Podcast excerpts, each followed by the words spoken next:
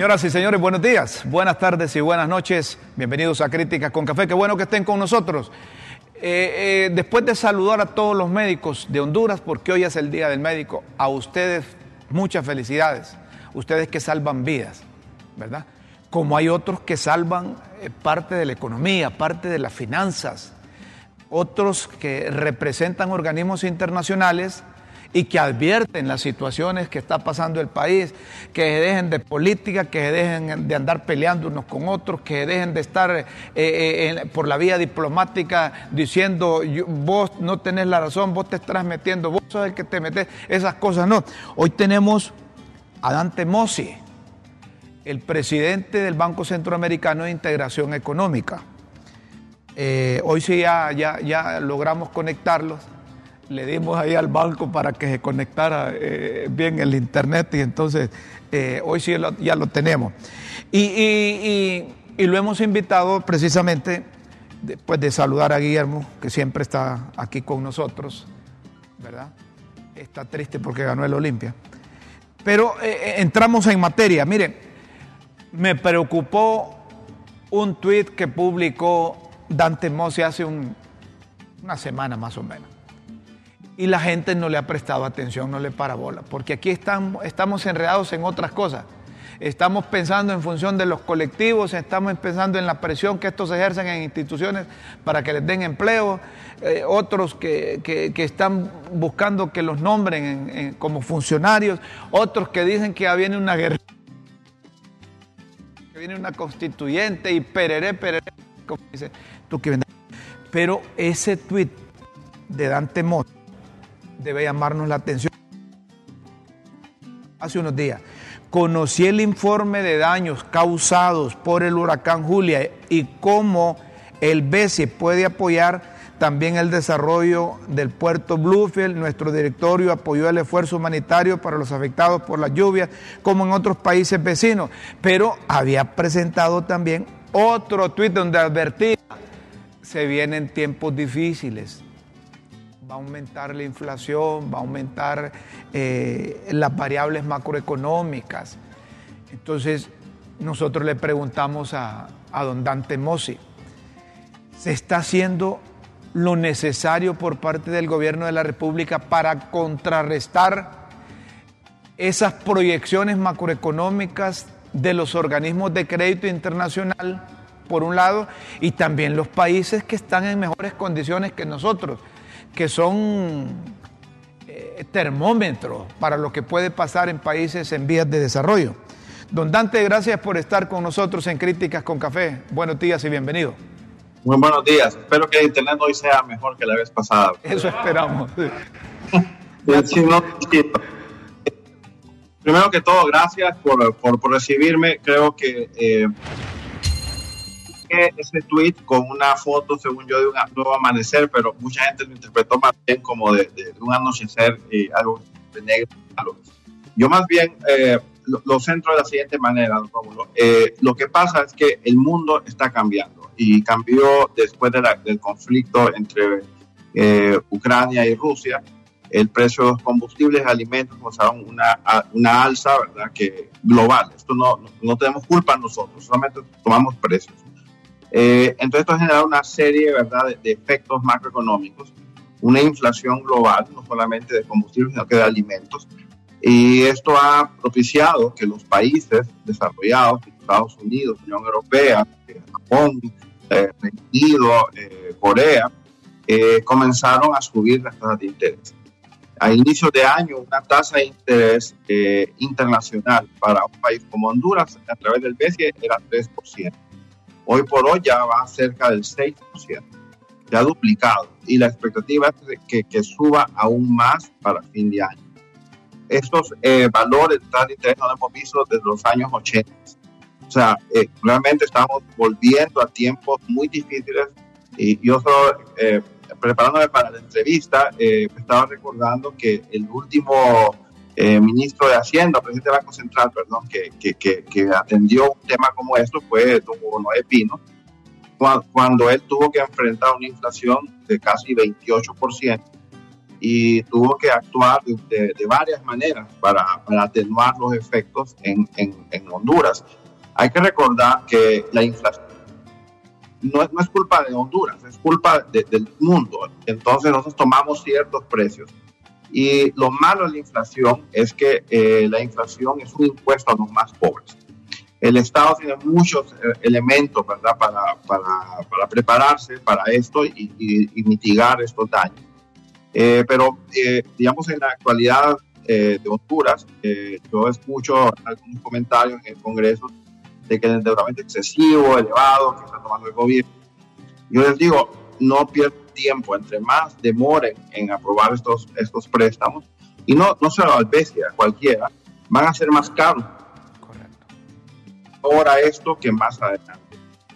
yo como referencia, y se lo digo con, mucha humildad, cuando yo compré mi, mi, apartamento en Washington hace como 5 o 6 años, la tasa de interés era 3%. Y mucha gente me dijo, ah, qué caro esa tasa.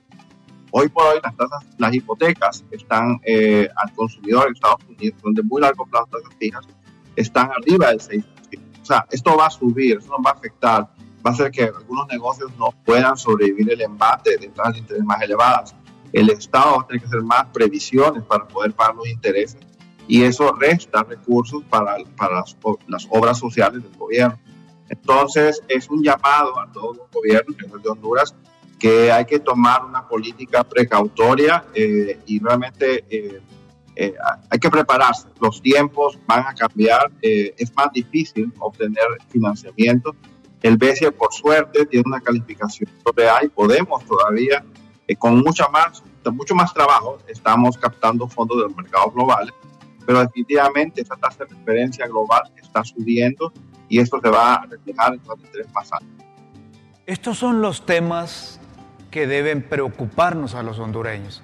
Estos son los temas que deben preocupar a los funcionarios que tienen que ver eh, específicamente con el gabinete económico de la administración de doña Xiomara Castro.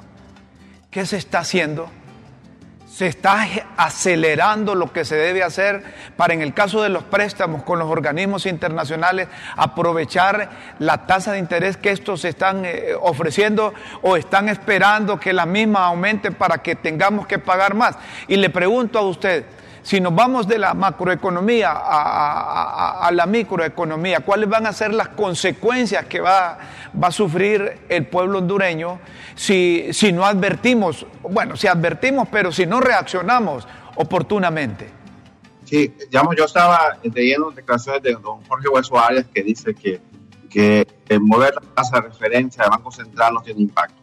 Eso eh, yo creo que sí tiene mucho impacto porque es una tasa oficial, pero hay, hay tasas, lo que pasa, lo que pagan los mercaderes, eh, que, reciben una carga de tomates y la compran al crédito, el usurero le cobra tasa de interés, eh, ese no es un poco al margen, ¿verdad? De lo que opine, eh, lo que opine yo, que opine cualquiera, pero ellos sí van a subir la tasa de interés. Entonces, a este mercader que, que se endeuda todos los días para comprar una carga de tomates y venderla, le va a subir el precio es más, le ha subido, le puedo apostar que ya le ha subido el precio. Entonces, eh, es importante, ¿verdad? Para, para las personas eh, de a pie, como decimos nosotros, eh, que esto va a impactar el transporte público, va, va, a impactar el precio del combustible, que ya viene para arriba otra vez. creo yo, ¿verdad? Que, que la persona común y corriente va a sentir que su dinero no le alcanza.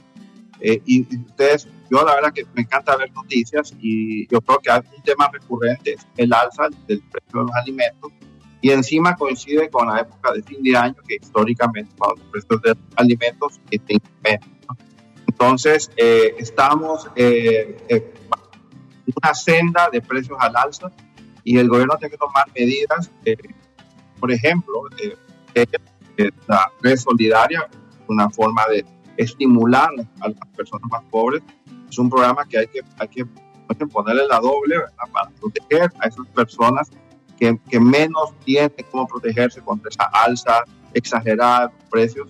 Y, y, ojalá fuera que los, que los productores estén ganando más. Simplemente los productores están pagando más por los, eh, ¿cómo se llama?, eh, fertilizantes son más caros. el, por el combustible para mover la carga de los campos a las ciudades es más caro. Entonces, eh, el gobierno sí tiene las, herramientas para apoyar a los, a los pobres a que no sufran tanto de estos golpes. Y en general la economía, los constructores, los, eh, los negociantes, los dueños de MIPIMES, los dueños de pequeñas tiendas, les va a subir el costo del crédito. Entonces eso al final significa que nos quedan menos recursos disponibles para hacer lo que queremos hacer. Nos preocupa aún más cuando hay programas que sirven para quitar el hambre quizás a los necesitados, a ese alto número de pobres que tenemos. Hablar de 70, 72 o 74% de pobreza en un país como el de nosotros debe llamarnos a mayor preocupación. Pero cuando decimos tenemos una bolsa solidaria, tenemos esto, tenemos lo otro, para quitarle el hambre al hondureño, ¿eso es lo que se debe hacer o tenemos que buscar combatir realmente causas que propician o u originan esta, esta, esta pobreza, don Dante? No, definitivamente, esto es un alivio, ¿verdad? De corto plazo, o sea, como usted dice, el hambre, ¿verdad? O sea, eh, eh, eh, yo recuerdo, ¿verdad? Que en, una experiencia muy temprana me tocó visitar a, un hogar, ¿verdad? Decían que ellos tenían un solo tiempo de comida y era el que le daban en, en la escuela. Entonces, a través del programa de gobierno. O sea, obviamente es temporal, el día que no hay escuela, son niños que no comen. Esos son nuestros pero en el largo plazo definitivamente eh, tenemos que tomar medidas ¿verdad? para eh, proteger a, los, particularmente a los pequeños y medianos empresarios. Eh, por ejemplo, para dar un ejemplo, nosotros en el BESIE tenemos una línea de crédito con el Fondo Global del Clima que tiene tasas fijas de menos del 2%, que va a ser lanzado en unas dos semanas.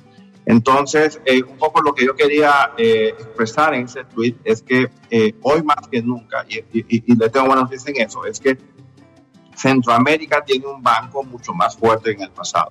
Entonces, el hecho que el gobierno tiene a su disposición un banco cerca, muy cercano, el cual es socio de más de 10.6%, significa que puede utilizar al BCE de mejor manera para hacer sus programas. Yo me reuní con la señora ministra de Finanzas el día de ayer y ella me comentaba, yo voy a llevar estas operaciones que hemos hecho al Congreso, espero que las aprueben. Y le digo, ojalá, señora ministra, porque la verdad es que eh, los tiempos están tan cambiantes. Yo tengo en, la ventaja de trabajar del BESI es que miramos varios países. Y solo le cuento lo que pasó con un país, no voy a decir el nombre. Un país nos dice que queremos un préstamo parecido al que está dando Honduras ahora y le cotizamos 3% en enero y me dijo, no, eso está muy caro. Yo puedo ir al mercado de, de capitales y conseguirlo más barato. En el mes de julio fue al mercado y salió a 5.8%. Eh, el BCE lo ofrecía en ese momento a, 5.3%.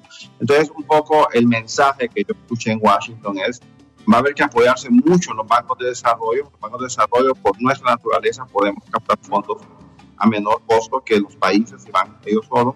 Y por eso es esencial trabajar en estos temas, como usted bien lo dice, de mediano y largo plazo, que, que deben bajar los costos, ¿verdad? A todos los hondureños, tal como el sector de energía, tal como el sector de transporte, eh, que son sectores muy sensitivos, ¿verdad? al tema de, cambio de costos, cambio de, tasas de interés. Entonces, un poco la, la, la, ventaja, la buena noticia que quiero comentarles es que hemos, eh, yo he conversado con la ministra Rixi Moncada ella está muy clara del tema de, que hay que apoyar a bancos como el BCE. Inclusive hablamos de la, de la, posibilidad de que Honduras pudiera adelantar pagos de capital al BCE para fortalecerlo aún más, para que el BCE pueda salir a los mercados a buscar más financiamiento a menor costo para, para, Honduras. Eh, de hecho, pues conversando con ella, me comentaba que eh, le hiciéramos una propuesta para financiar las represas eh, de la zona norte, ¿verdad? Jicatuyo, Llanitos y el Tablón, y también para la represa que es para agua, ¿verdad? Que es eh, la represa Morolica, porque son eh, soluciones de largo plazo para atender la agricultura y proteger, ¿verdad? A la vida humana, ¿verdad? Las inundaciones que ocurren en todo lo largo y ancho del país. Así que creo que el mensaje, al menos a través del Ministerio de Hacienda, a, de, de Finanzas, ha calado. La ministra creo que es una aliada para, como dicen, proteger su propio banco, que al final el BCE, yo les digo, no es una institución ajena. Eh, todos los hondureños somos socios del BCE porque a través de nuestros impuestos que nosotros tenemos capital para trabajar. Así que, eh, eh, volviendo al mensaje eh, me, me, me, pedí al inicio, no perdamos tiempo, tenemos que prepararnos.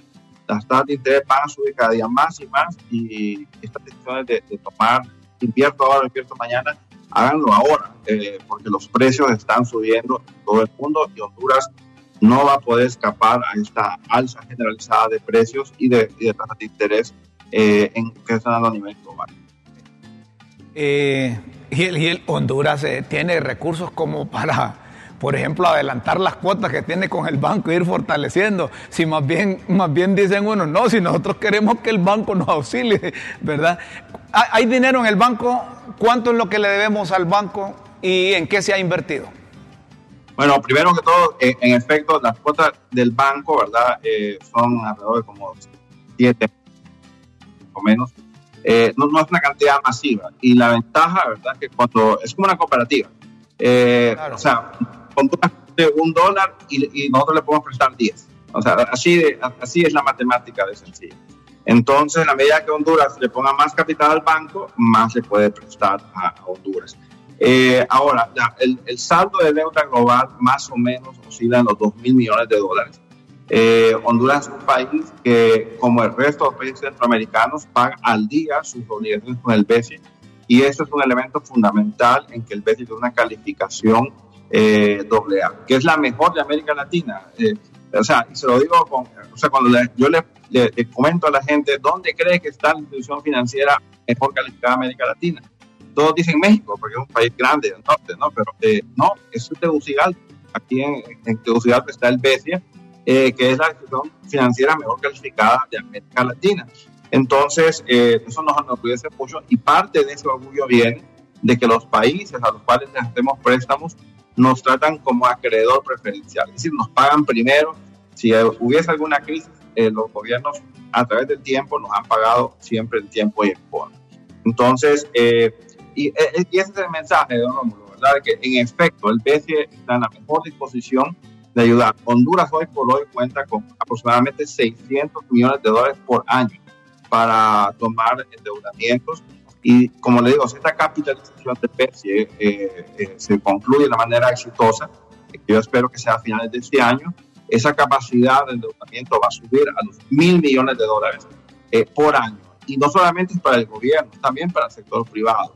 Tenemos, por ejemplo, un préstamo en, en, proceso que es la represa El Tornillito, que sería la primera represa sobre el río Ulúa.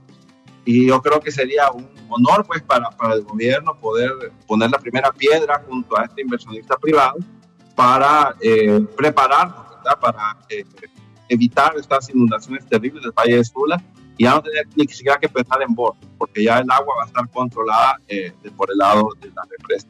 Entonces, eh, no solamente para el endeudamiento al Estado, es también para el endeudamiento para el sector privado. Así que es una posibilidad, eh, por los mensajes que yo quise transmitir. Podemos ayudar nosotros mismos a, ayudarnos a, prepararnos a esta crisis que, que, que ustedes nos avecinan. Qué bueno, una última pregunta y me dicen que, que, mire, que, que, estos ponen tiempo, dice un minuto para la última pregunta. Entonces vamos con eso de la INE. ¿Cuánto fue lo que le desembolsaron a la INE y para qué se va a ocupar?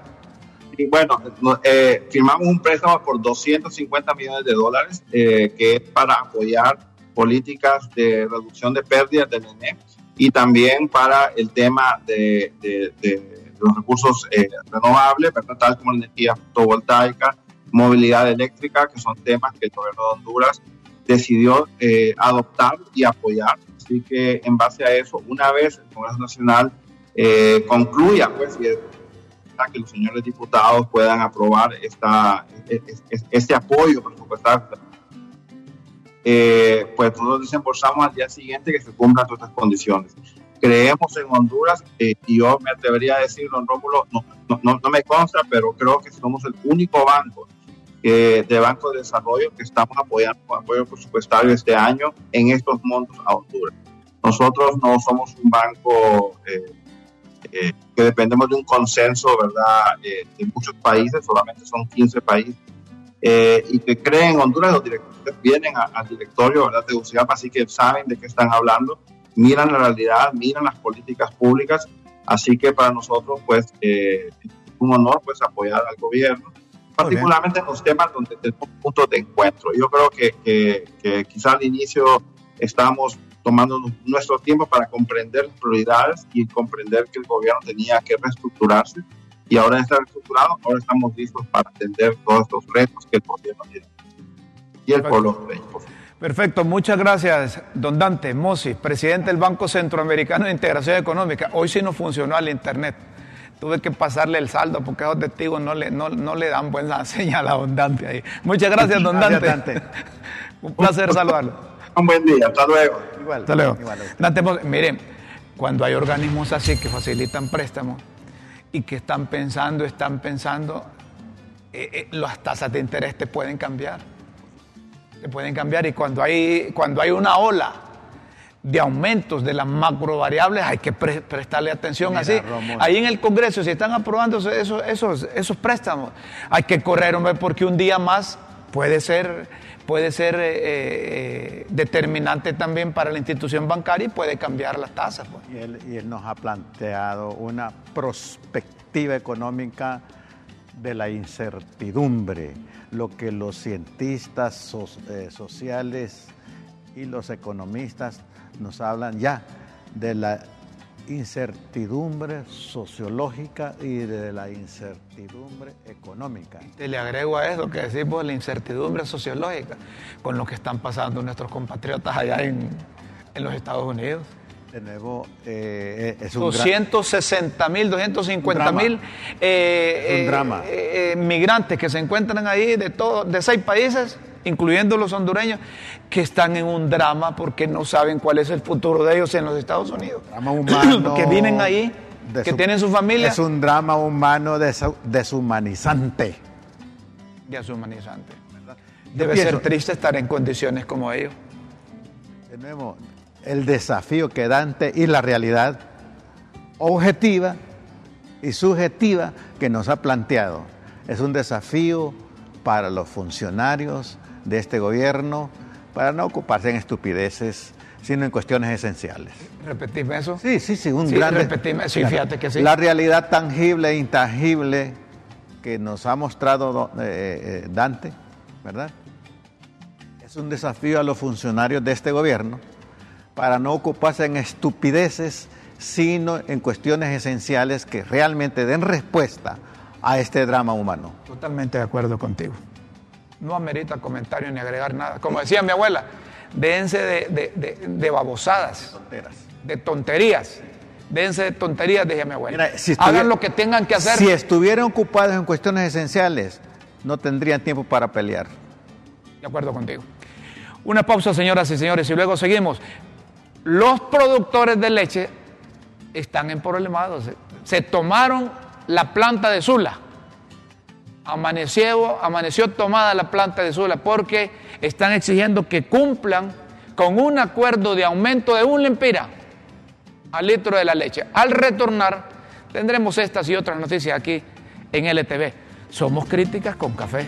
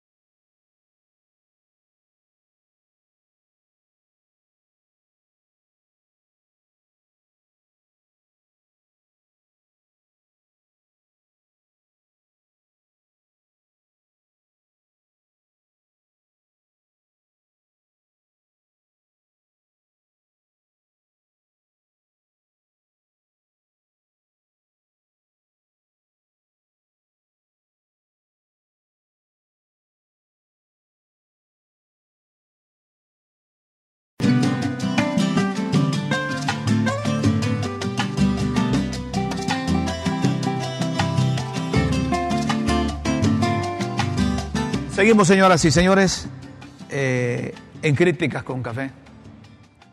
No, no fue que lo hicimos rápido, es que lo hacemos así en cuanto al saludo de los médicos. ¿Quién de todos nosotros no ha tenido oportunidad de estar con médicos?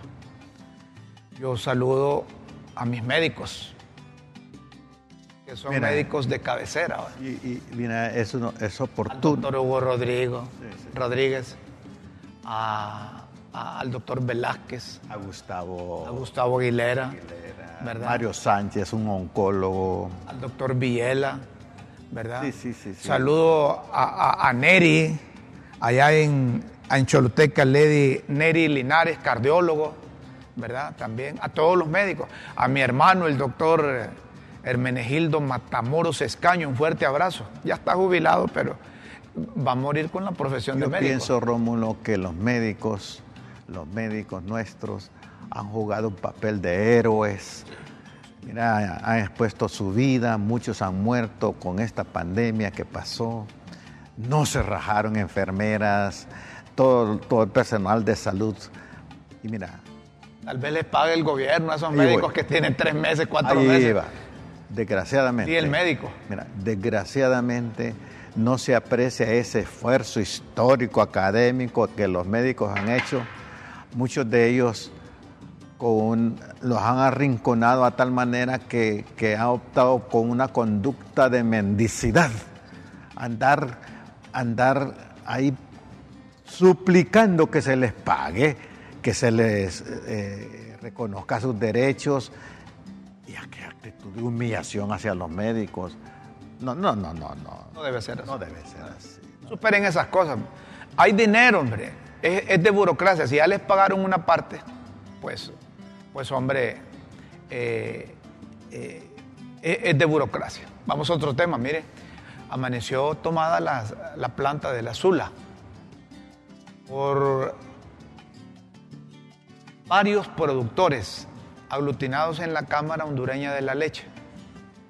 Y están con este mecanismo presionando para que les cumplan el acuerdo que firmaron los industriales con el aval del gobierno y los productores, que iban a aumentarle dos lempiras el precio del litro de la leche, pero uno en mayo y el otro en octubre. Y parece que se están haciendo los locos con el segundo lempira. Entonces esta gente está molesta, enojada, porque dicen que hay que cumplir el acuerdo, hay que cumplir cuando se compromete uno.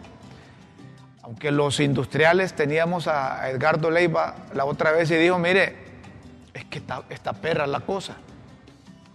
Dicen los, los, industriales, miren, hemos fracasado, hemos tenido problemas, eh, eh, eh, los efectos de la naturaleza, nos ha pasado factura, nosotros no es que no les queremos cumplir, lo que queremos es que nos den oportunidad, quizá unos dos meses para pagarles ese empirita.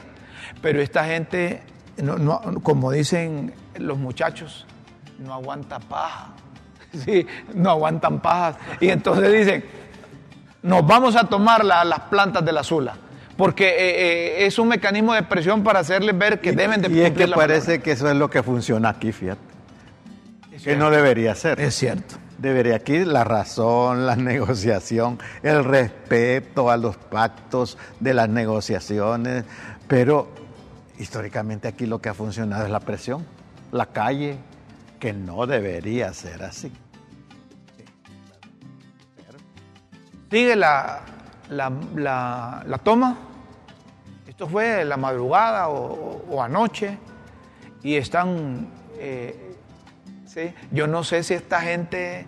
Si esta gente ya, ya, ya recibió comunicación. Hombre, y el gobierno también.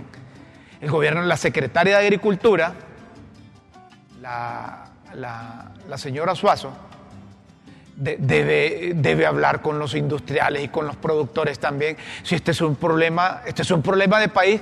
¿Quién no ha bebido leche o bebe leche? O sus derivados. ¿Se imaginan las consecuencias que vamos a tener? Quizá Eso- si eso se prolonga, si se mantiene más tiempo. O, o convenzan a estos todos, productores. perde- todos perdemos con esto. Convenzan a estos productores, hombre, y díganle que la situación está como dicen los industriales. O, o a los industriales también. O convenzan a los industriales, pero que si, negocien. Renegocien. Si vos sos aval de un acuerdo, pues tenés que intervenir en el momento dado que no lo cumplan. Y, y conocer las justificaciones, los argumentos de la parte que no lo cumple. Y entonces decirle, mire, tienen razón estos. El agua le llevó el ganado, el agua le llevó las plantas, el agua le llevó las procesadoras, cualquier cosa. Pero que se siente. ¿Para qué permitir llegar a esto? Pero como vos decías, es una, es una cultura de la presión que se ha institucionalizado al extremo que el gobierno llegó porque protestó en de la, la calle. fuerza. Como dicen, De la fuerza. A Una la presión fuerza. de la fuerza. Una presión instintiva. Porque cuando acudís a la fuerza y al instinto, negás la razón. Es correcto. Bueno, no, no, no se tuvo comunicación con nadie de los muchachos allá. No se tuvo. Ah, aquí hay una llamada. Aquí, solo permítame que aquí hay una llamada. Hay una llamada, a ver. Eh, si no, ponen las, eh, eh, el vídeo. A ver si hay. Aquí está Alberto Ferreira. Alberto, estamos al aire en Críticas con Café y, y- y queremos ver cómo se desenvuelve, cómo se ha desarrollado, si ya tuvieron conversaciones con los industriales, si ya intervino el gobierno o sigue tomada la planta del azul. Alberto, buenos días. Alberto, adelante, ahora sí. Escucha, aló. ¿Escuchan? Casi, casi no se escucha. Vamos a darle más salida, vamos a ver. A ver, Alberto, adelante. Ahora sí, está mejor. Bueno, no, eh, muchas gracias sobre todo por la oportunidad y Rómulo, gracias porque se ha, se ha metido en cabeza con este gran problema que tenemos sin necesidad alguna, creando un caos de una situación que ya estaba resuelta desde el mes de mayo, que nosotros como productores nos solidarizamos con el gobierno y nos solidarizamos con la población hondureña aceptando un ajuste al precio diferido cuando en realidad lo que necesitábamos era el doble y de un solo el pago. Pero bueno, eh, al final lo que nosotros hemos estado exigiendo es que se cumpla un acuerdo que está firmado, que tiene legalidad y que no podemos echar para atrás. Eh, poco pude escuchar del programa porque venía en carretera eh, que decían que nos sentáramos a renegociar. De verdad que nos hubiera encantado poder tener amplitud para poder hacer una situación de estas, pero es un ejemplo que le voy a dar. Es como que a usted le diga que le van a subir el, el salario y tres días antes de pagarle le digan que no le van a pagar. Es prácticamente lo que nos están haciendo aquí. Ahora, pero ustedes Eh, siguen en la planta, siguen en la planta los productores y qué fin va a tener eso. Aquí seguimos, estamos esperando que podamos reunirnos antes de mediodía con le- los viceministros de Ganadería y Desarrollo Económico y con la gente de la industria para que podamos llegar a- al término de que el acuerdo debe de cumplirse porque tiene legalidad y porque actuamos de buena fe como caballeros. Es decir, que ustedes van o por el acuerdo que lo cumplan o siguen tomándose las instalaciones. Correcto. Seguimos en el plantón pacífico aquí, sin el ánimo de, de dañar a nadie. En uno de los medios televisivos salía que nosotros teníamos secuestrados los empleados de la industria. Es completamente falso. Todos los empleados que estaban durante la noche en la planta salieron hoy en la mañana y la planta está sin operar el día de hoy. A ver, ¿y qué sucede con el producto? ¿Qué sucede con la leche? Bueno, eh, al nosotros venir a hacer el plantón, el plantón pacífico el día de ayer, inmediatamente designaron eh, instrucciones de la planta que no se iba a recolectar leche a nivel nacional. Ese fue el premio que nos dio la industria por haber venido a exigir un derecho que se nos correspondía. Pero entonces estamos dispuestos también nosotros a perder, eh, lastimosamente, nunca hemos, habíamos actuado de esta manera, pero bueno, eh, teníamos que hacer prevalecer nuestro derecho y bueno, esperemos que antes de mediodía o antes de, de que finalice el día podamos llegar ya a hacer entender a la industria que no es un capricho ni es una solicitud antojadiza, sino que es un acuerdo que habíamos llegado desde el mes de mayo. ¿Y qué cantidad de leche es la que van a perder ustedes? ¿O, o- o la van a regalar? ¿O qué van a hacer con el producto? Bueno, cierta leche se va a cuajar en cada una de las fincas, otra leche se va a, a poner a disposición en el sector artesanal y otra leche se podría eh, ser desechada porque en realidad eh, son más de 500 mil litros diarios. Esto es eh, un daño directo con el productor, o sea que estamos hablando de un daño de cerca de 7 millones de lempiras o más de 7 millones de lempiras eh, en un solo día en el sector productor. Eh, yo se lo decía ayer a, a, la parte de la industria, les decía que bien podíamos evitar este tema de las pérdidas a nivel de industria, a nivel nacional y a nivel de, producción, de productores si era un acuerdo que habíamos firmado y no nos podíamos retractar. Nosotros en el pasado hemos firmado, habíamos firmado acuerdos con la industria en la cual la industria, aún sabiendo la penumbra que estamos pasando, siempre nos exigían que se cumplieran los acuerdos. Entonces hoy creo que eh, nosotros estamos exigiendo algo que tenemos en ley, como les repito nuevamente, no es una solicitud o exigencia tojadiza, es algo que eh, fue negociado en su momento y que estamos pidiendo que se respete. Alberto, finalmente, ¿a qué hora se van a reunir? ¿Con los de la industria o con eh, los del gobierno? Bueno, estamos esperando que, que venga el viceministro de Ganadería, el ingeniero Acosta. Eh, tenemos entendido que el ingeniero Melvin Redondo, el licenciado Melvin Redondo, como viceministro de Desarrollo Económico, está en una reunión. Y bueno, ojalá que pueda ser antes de mediodía, les decía yo, para que podamos salir ya todos a nuestras fincas y dedicarnos a producir, que eso es lo que más nos gusta, estar metido en la finca. Esto nos tiene incómodos completamente. Gracias Alberto y seguiremos eh, de cerca cómo se desarrollan los acontecimientos en donde productores de leche se han tomado la planta de la Zula exigiendo que les cumplan un compromiso de aumento al precio de la leche. Muchas gracias Alberto. Alberto Ferreira, el presidente de la Cámara Hondureña de la Leche.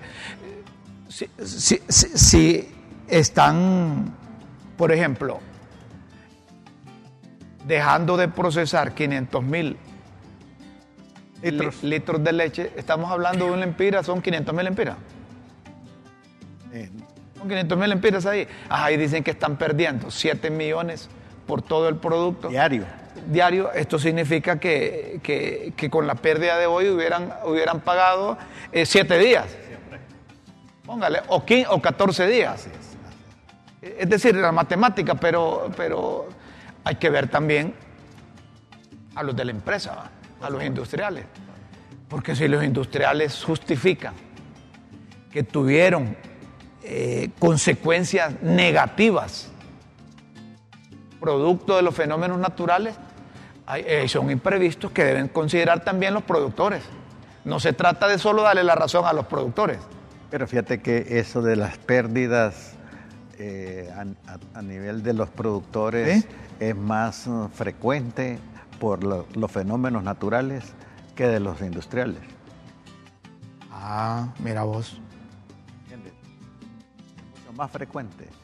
Y, e históricamente los, los productores han estado uh, más, más a, a, la, a la decisión de la industria que los industriales a los productores. ¿Cuánto cuesta yo, yo un, pienso, perdón, ¿Cuánto termino, vale un litro de leche? Solo termino. Yo pienso que debe haber ahí una mutua consideración, mutuo respeto, porque ambos ganan y ambos pierden en un determinado momento, ¿verdad? Ahí es donde se utiliza el raciocinio, la conciencia. La leche es un, es un líquido vital para... Un litro, un litro de leche, fíjate que se da un fenómeno que en el invierno donde, donde, donde, hay más pasto, ¿verdad? La pagan menos.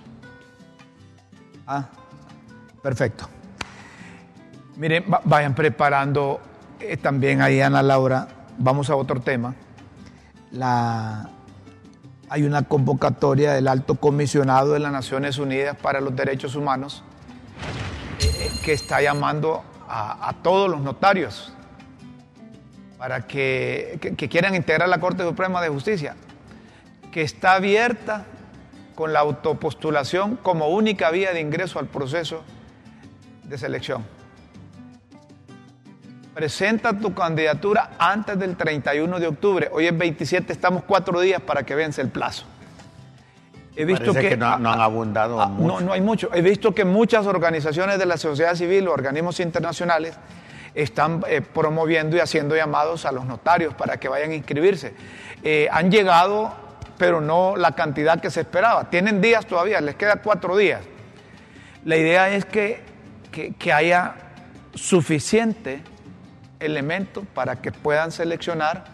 ¿Qué factor, qué factor piensas tú que impide que no haya presencia de, muchos notarios presentando su...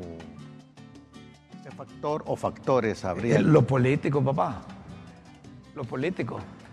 Porque mira, hay notarios que tienen, se sienten con la sobrada capacidad, idoneidad, rectitud, moralidad, experiencia, conocimiento para presentarse. Pero ahí entra el, el padrinazgo.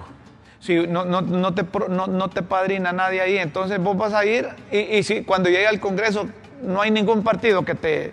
La falta de confianza, ¿verdad? Además de eso, además de, eso, porque dicen, a saber si ya tienen seleccionados los 15. Y esa falta de confianza eh, se puede explicar históricamente, ¿verdad? ¿Por qué? ¿Por qué falta de confianza? ¿Por qué sospechamos? Porque había toda una historia no, no caracterizada por la transparencia, sino por la corrupción, ¿verdad, Rómulo? Entonces el ser humano queda como, mm, no me aseguran que esto sea transparente, aunque pueda ser. Pero como decía un mentor que tuve en mi primaria, mira Guillermo, ganar la confianza es de años, perderla es de un minuto. Y hay expertos en Honduras para andar descalificando y andar votándole la, confianza a la gente, ¿verdad? Porque fíjate que si Guillermo es abogado y Guillermo reúne todas las condiciones, cumple con todos los requisitos, que son un montón, ¿verdad? lleva el mamotreto ahí y ahí aparece alguien, alguien de, libre y dice, mira, ese es un vago, ese, ese, es golpista, dice. Ese, ese, o ese es mapache. Ese es mapache o ese es narco. Es de la narcodictadura. Va, ya te reventó. O, defendió narcos. O defendió narcos, por eso, ya te reventó. Quebrado. mira vos, un abogado puede defender y lo busca, porque para eso fue, se profesionalizó. Entonces llega un narco, lo busca y él tiene derecho a una, a una defensa. Entonces, si, si, lo defiende, ya quedó marcado. Si lo descalifica, ya... Es defensor de narco, y cuando llega la junta nominadora, son los empujidos ahí. Sí. Hmm. Ahí viene aquel. Hmm. Con, una, con una mirada, con una mirada así, mira. Pero invitemos a todos, hombre.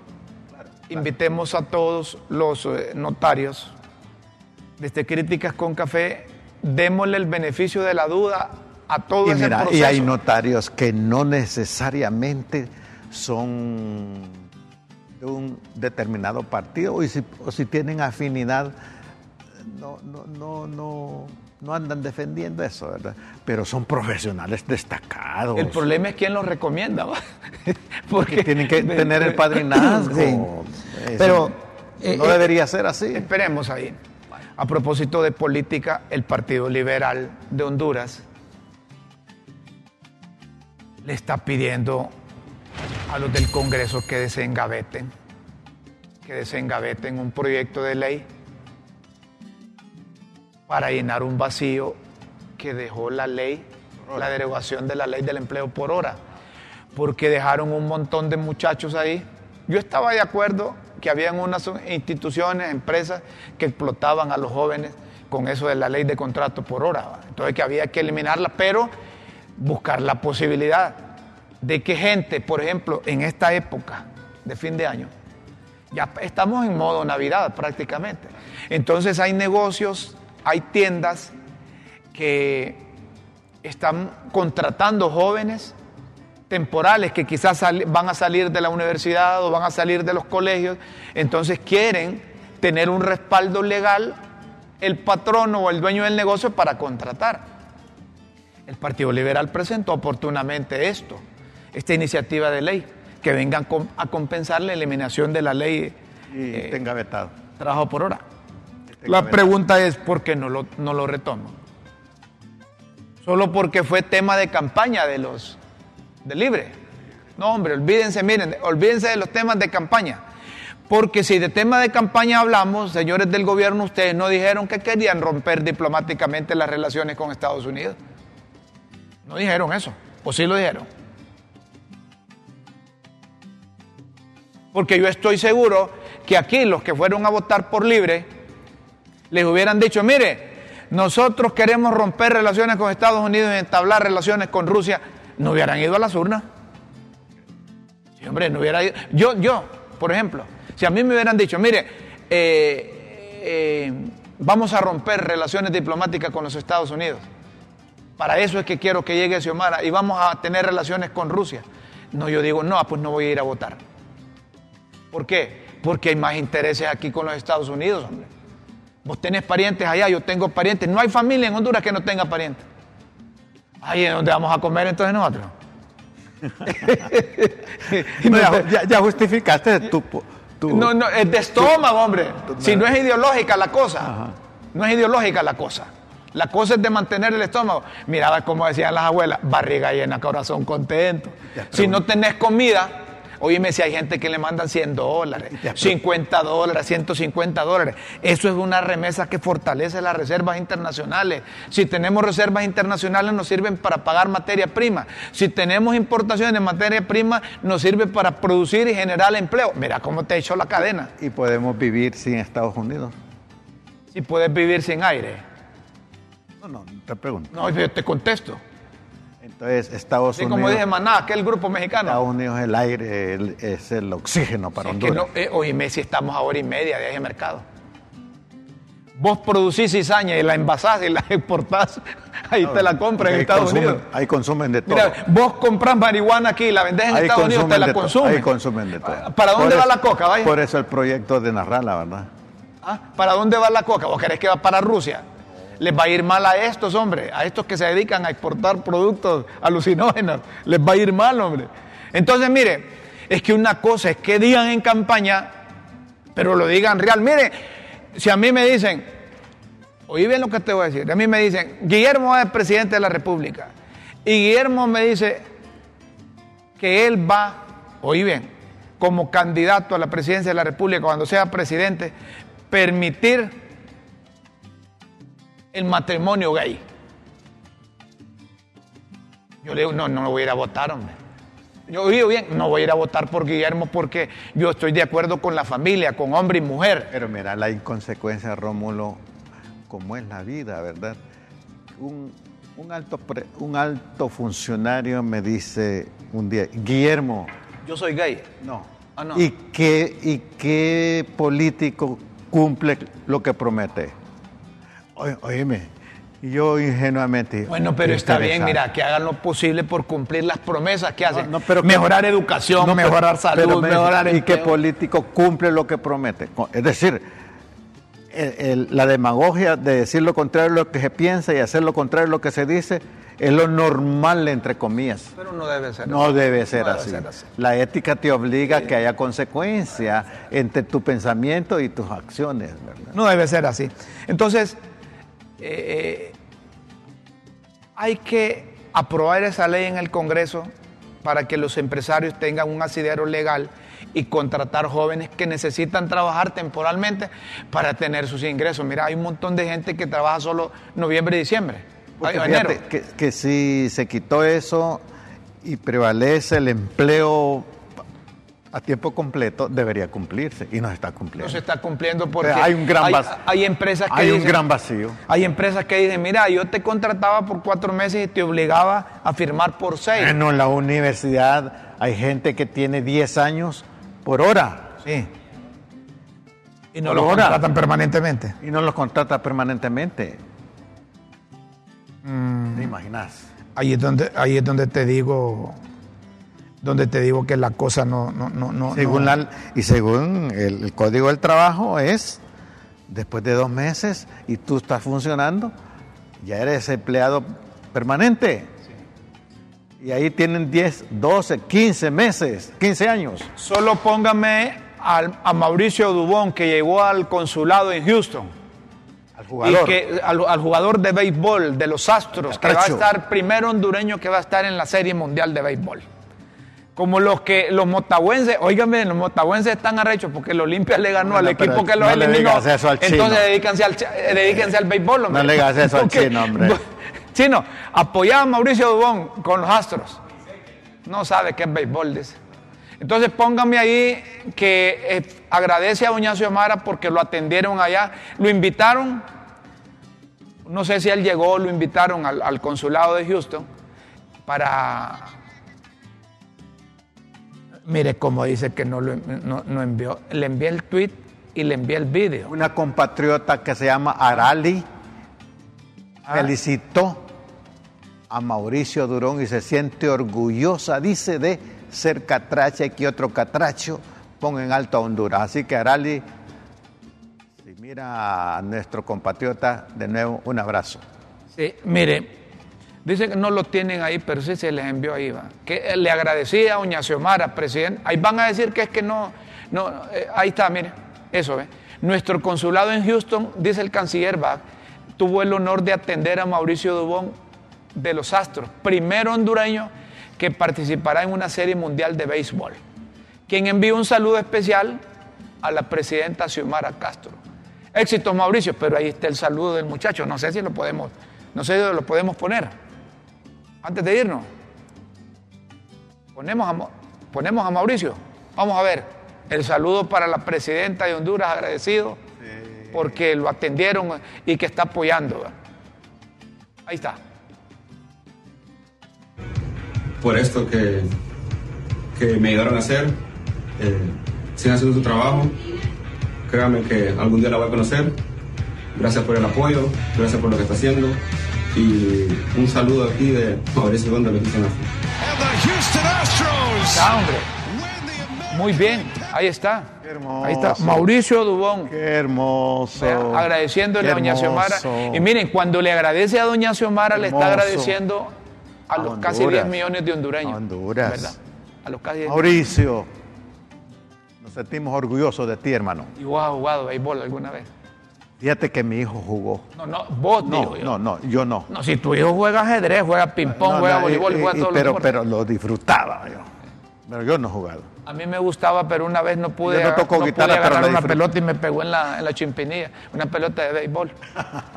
Salí como esos pollos, saltando. No, hombre, de Rómulo. Señoras y señores. No se compone Rómulo. Hombre. Aquí nos dicen que el tiempo ya terminó, ya, ya, ya, ya terminó. Yo no sé por qué es que estamos sintiendo muy corto ahora el programa.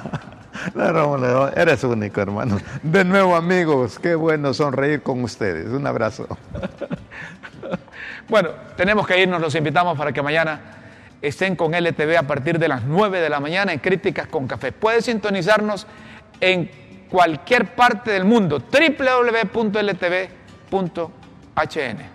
Un abrazo. Con Dios siempre en vuestras mentes y en nuestros corazones. Feliz mañana, buenas tardes, buenas noches.